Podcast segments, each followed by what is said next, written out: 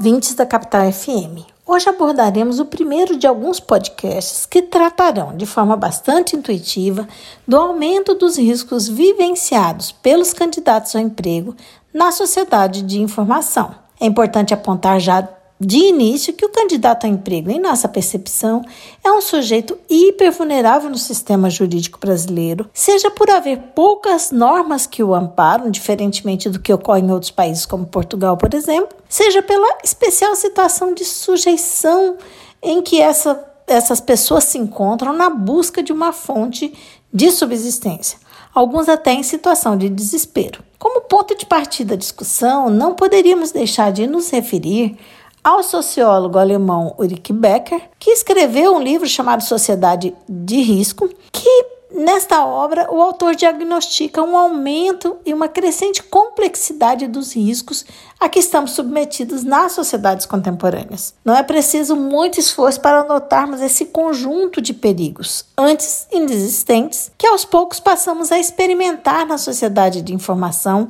onde tudo ou quase tudo está à distância de um clique. Esses riscos conexos aos fenômenos da ao fenômeno da digitalização, eles se espalham por todas as áreas, inclusive nas relações de emprego ou as pretensas relações de emprego. É nesse cenário que nasce o tema do podcast de hoje, que é o job fish. O termo é, cunhado em língua inglesa é utilizado como é, referência a uma outra expressão muito conhecida pelos jovens, que é o catfish. A expressão catfish do inglês é empregada para designar as situações nas quais uma pessoa se faz passar por outra, real ou não, em ambientes virtuais, como as redes sociais ou aplicativos de relacionamento, com a finalidade de se conectar com os outros indivíduos e os enganar. O termo foi sucesso recentemente em duas séries, é, O Golpista do Tinder e Inventando Ana, ambos retratando situações reais. A expressão aplicada ao contexto do mundo do trabalho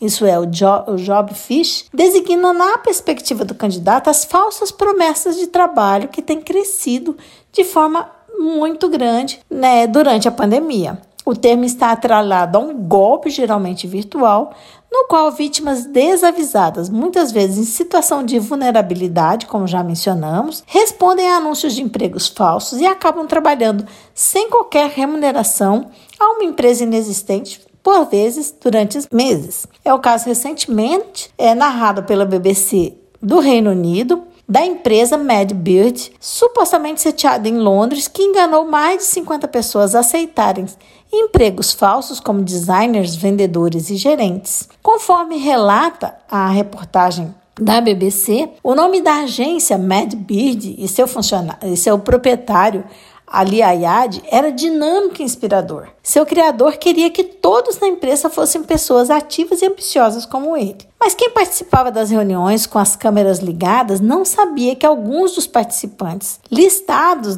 na reunião não eram pessoas reais. Muitos dos funcionários de alto escalão que estavam listados nas chamadas de vídeo eram fictícios. Alguns tinham até mesmo contas de e-mails, é, perfis no LinkedIn, que é uma rede de contatos profissionais, mas seus nomes eram inventados e suas imagens de outras pessoas.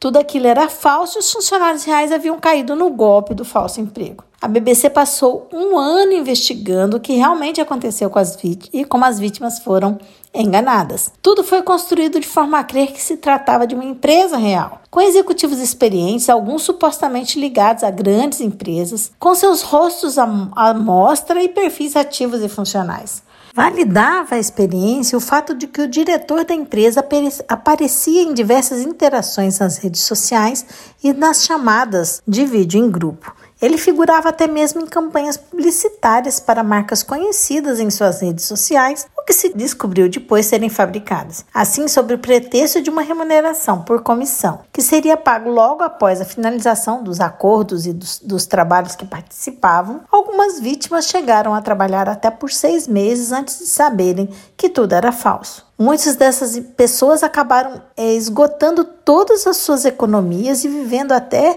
com cartões de crédito na espera de cheques de pagamento que nunca chegariam. No caso da MedBeard, não é isolado e inaugura o primeiro episódio de uma série de notícias sobre os riscos associados às novas tecnologias no mercado de trabalho, que se seguirá na próxima semana abordando os dados que demonstram o crescimento dessas práticas nos últimos anos. Esse podcast contou com a participação de Carla Leal e Antônio Raul Alencar, membros do grupo de pesquisa sobre o meio ambiente e trabalho da UFMT, o GPMAT.